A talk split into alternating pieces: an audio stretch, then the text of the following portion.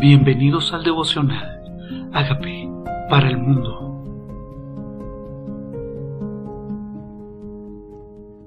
Hoy corresponde Hechos 10, desde el versículo 24 hasta el 48.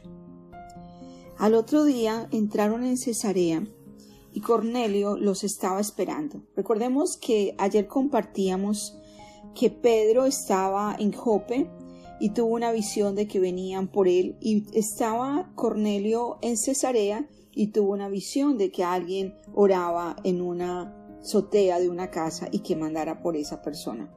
Y luego mandó personas, sus siervos, a que fueran por, por Pedro y Pedro, después de recibir revelación, decidió ir a Cesarea. Dice entonces, al otro día entraron en Cesarea y Cornelio los estaba esperando, habiendo convocado a los parientes y amigos más íntimos. Cuando Pedro entró, salió Cornelio a recibirle y postrándose a sus pies, adoró. Mas Pedro le levantó diciendo, levántate, pues yo mismo también soy hombre. Es extraordinario saber y entender que ninguno de los apóstoles es Dios, Ninguno de los apóstoles es mediador o intercesor y solo se adora y solo se inclina ante Dios. Entonces, por eso dice, yo mismo soy hombre. O sea, a ningún hombre se adora, ni se inclina, ni se honra, muerto o vivo. Mas Pedro le levantó diciendo, yo mismo también soy hombre. Y levantándose con él, y hablando con él, entró y halló a muchos que se habían reunido. Y les dijo, Vosotros sabéis cuán abominable es para mí, para un varón judío, juntarse a un extranjero, pero a mí me ha mostrado Dios que a ningún hombre llame común o inmundo. O sea que Dios está haciendo el crossover quitando toda prevención religiosa, cultural, social o tradición, cuando el Señor nos envíe a hablarle a alguien de Cristo. Porque si bien los judíos no entraban a la casa de un romano porque estaba llena de estatuas, porque eran paganos, entonces aquí el Señor revela quitar esa barrera. Por lo cual, dice, al ser llamado, vine sin replicar. Así que pregunto, ¿por qué causa me habéis hecho, hecho venir? Entonces Cornelio dijo, hace cuatro días que a esta hora yo estaba en ayunas, a la hora novena.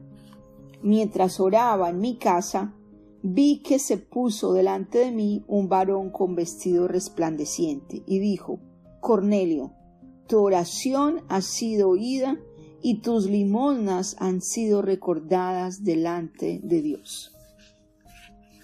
Estaba en ayuno, ¿no? Un hombre que no conocía a Dios, pero oraba, reconocido en el pueblo, habíamos leído, por su testimonio, por su generosidad, tus limosnas, ¿sí? Y tus oraciones. O sea, Dios conoce el privado de cada uno. Lo que hacemos en secreto, Él lo recompensa en público. Envía pues a Jope y haz venir, o sea, esa fue la visión, a Simón al que tienen por sobrenombre Pedro, el cual mora en casa de Simón, un curtidor, junto al mar, y cuando llegue él te hablará. Así que envié por ti, y tú has hecho bien en venir. Ahora pues todos nosotros estamos aquí en presencia de Dios para oír lo que Dios te ha mandado. Qué bueno es ser consciente de que es Dios el que hace las cosas que las palabras es Dios el que la pone, que Dios es el que ordena todas las cosas, para que cuando escuche la voz de Pedro no piense que es Pedro, sino Dios hablando a través de Pedro. Entonces Pedro, abriendo la boca, dijo, en verdad comprendo que Dios no hace acepción de personas. Dios no hace acepción de personas. Dios no mira la posición, la estatus social, la cara, el color, la tradición, no mira eso, Él no hace acepción. O sea, nosotros no podemos ser selectivos en hablar el mensaje de Jesús, es a todo el que Dios nos envíe, sino que en toda nación se agrada de que le teme y se hace justicia. Dios envió mensaje a los hijos de Israel anunciando el Evangelio de la paz por medio de Jesucristo. Este es Señor de todos. Vosotros sabéis que lo que se divulgó por toda Judea, comenzando desde Galilea, después del bautismo que predicó Juan, como Dios ungió con el Espíritu Santo y con poder a Jesús de Nazaret, y como éste anduvo haciendo bienes y sanando a todos los oprimidos por el diablo, porque Dios estaba con él. ¿Qué está diciendo Pedro? ¿Verdad? Dice, se anunció el mensaje de la paz por medio de Jesucristo. Este es Señor de todos. ¿Qué está proclamando Pedro? Que Jesucristo es Señor de todos. Y por eso nosotros cuando hablamos de Jesús, los invitamos a que lo reciban como Señor y Salvador, porque lo habíamos excluido del centro de nuestra vida desde el origen, desde el nacimiento, desde Adán y Eva, cuando decidieron no tener más en cuenta a Dios. Y por eso el pecado entró al hombre. Y ahora nosotros necesitamos reafirmar este señorío de Cristo sobre nuestras vidas.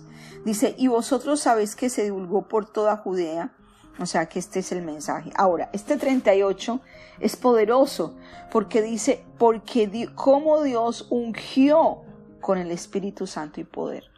O sea, Jesús, que vino despojado de toda divinidad, fungido con el Espíritu Santo, con el Espíritu Santo, fue ungido, cuando fue bautizado en el río Jordán, ungido con el Espíritu Santo y por eso este Jesús de Nazaret anduvo haciendo bienes. O sea, que el que da el poder para hacer la sanidad de los prodigios y los milagros es el Espíritu Santo, dice, y sanando a todos los oprimidos por el diablo. O sea, aquí aclara que muchas enfermedades son opresiones espirituales. Dice, porque Dios estaba con él. O sea, Dios Padre, en el poder del Espíritu Santo, eh, habitaban en Jesús haciendo milagros sobrenaturales. Dice, y nosotros somos testigos de todas las cosas que Jesús hizo en la tierra de Judea y en Jerusalén, a quien mataron colgándole en un madero. O sea, que está contándole acerca de Jesucristo, o sea, este hombre piadoso, este hombre que oraba, este hombre que daba limosnas, no conocía a Jesucristo. Y hay mucha gente allá muy bien portada que no conoce a Jesús. Que no conoce a Jesús. Pero sus oraciones son oídas. Y Dios nos manda a nosotros a que tengan un encuentro personal con Jesucristo. Por eso Job decía, de oídas te había oído, pero ahora mis ojos te ven. O sea, solo muchas personas han oído hablar de Jesús, pero no por eso lo han reconocido como el Señor de sus vidas y como su Salvador.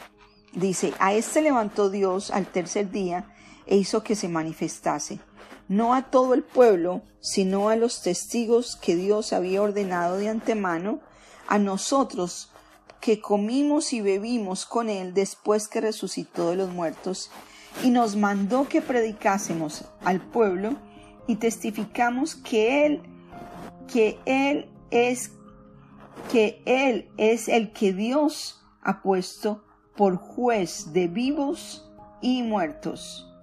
De vivos y muertos. ¿Por qué? Porque cuando la gente cierra sus ojos aquí, abre sus ojos para la eternidad, para el cielo.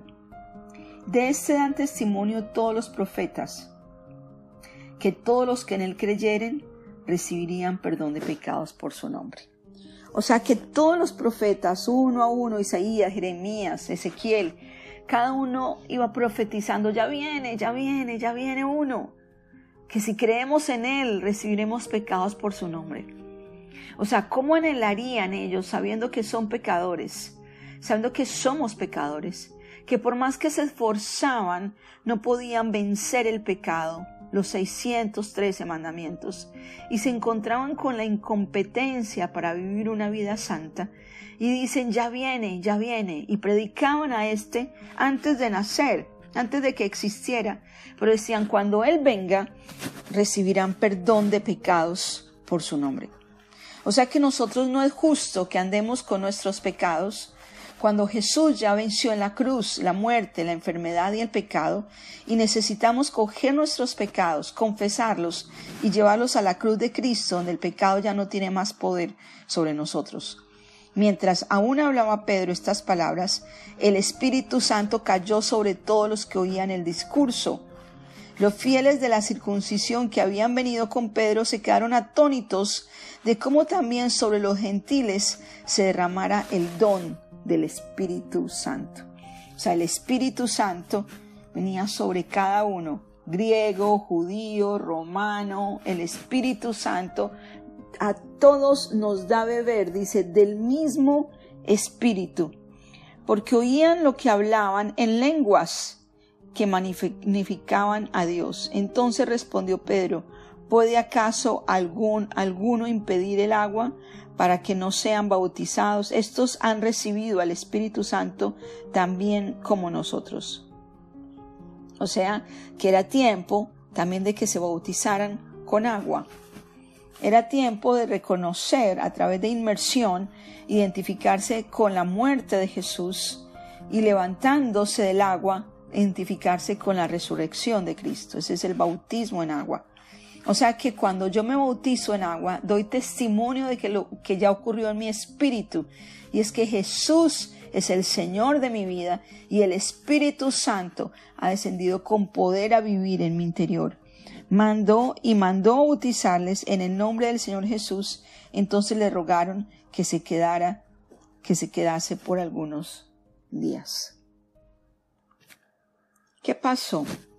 un bien portado, no tenía a Jesucristo, no tenía el Espíritu Santo. No era suficiente.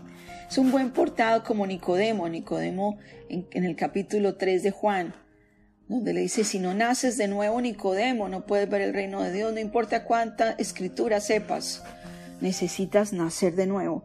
Y por eso nosotros necesitamos llevar a la gente a que reconozca el señorío de Cristo, a que lo invite como Señor de, su vida y el Espíritu Santo venga a morar en el corazón de esa persona para que estas personas tengan un nuevo nacimiento espiritual, se identifiquen con que son pecadores, pero que Jesucristo murió en la cruz por los pecados, lo inviten como Señor y Salvador. Este es el mensaje de Pedro en casa de Cornelio.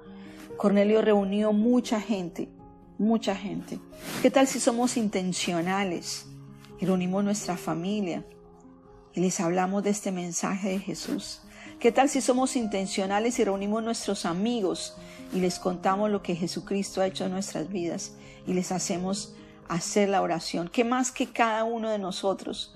Ustedes pueden mandar por Pedro, pueden mandar por una persona que les hable, pero nosotros, ya llenos del Espíritu Santo, con nuestro testimonio elocuente, por el cambio de, lo que Dios está haciendo en nuestro corazón, Podemos reunir nuestra familia, nuestros amigos, nuestros seres queridos y llevarlos a que ellos también conozcan de este Evangelio. El Espíritu Santo que estuvo en Jesús, con el que eh, estuvo haciendo bienes, es el mismo Espíritu Santo que ahora mora en nosotros, el mismo Espíritu Santo que levantó de Jesús. Dice, Él es como Dios ungió con el Espíritu Santo y con poder a Jesús de Nazaret. ¿Qué tal si le decimos, Señor, aquí estamos nosotros, seres humanos, común y corriente? Necesitamos ser ungidos, llenados, empoderados por tu Espíritu para salir a hacer bienes, para liberar a los endemoniados, para sanar a los enfermos, para predicar con denuedo, porque la gente necesita gente ungida y llena del poder de su Espíritu para proclamar su mensaje. Aquí estamos, Señor. Queremos pedirte que por el poder de tu Santo Espíritu, tu Espíritu Santo, sea derramado para nosotros, para ir a testificar a otros de ti. Empodéranos, dile bienvenido, bienvenido Espíritu Santo, bienvenido a llenar cada espacio de mi ser, bienvenido a ayudarme en la debilidad, bienvenido a hablar a través de mí, bienvenido a que mientras yo hable tu poder se manifieste, bienvenido a hacer bienes a través de mi vida, bienvenido Espíritu Santo a tomar control de mi ser para que mientras yo habla tu poder se manifieste y muchas vidas sean tocadas y muchos corazones sean cambiados y tu Santo Espíritu descienda con poder sobre todo aquello que cuando tu presencia, Señor, fluye con libertad en nuestras vidas también te conocen. Yo te doy gracias por tu amor, por este testimonio de Cornelio, un gentil que te recibe, un Pedro que se dispone a no hacer acepción de personas y tu Santo Espíritu que nos respalda cuando actuamos en obediencia. Gracias por hacer acto de presencia, Espíritu Santo, en nuestras vidas y seguir haciendo acto de presencia cuando te obedecemos y hacemos tu voluntad. En el nombre de Jesús. Amén. Y amén.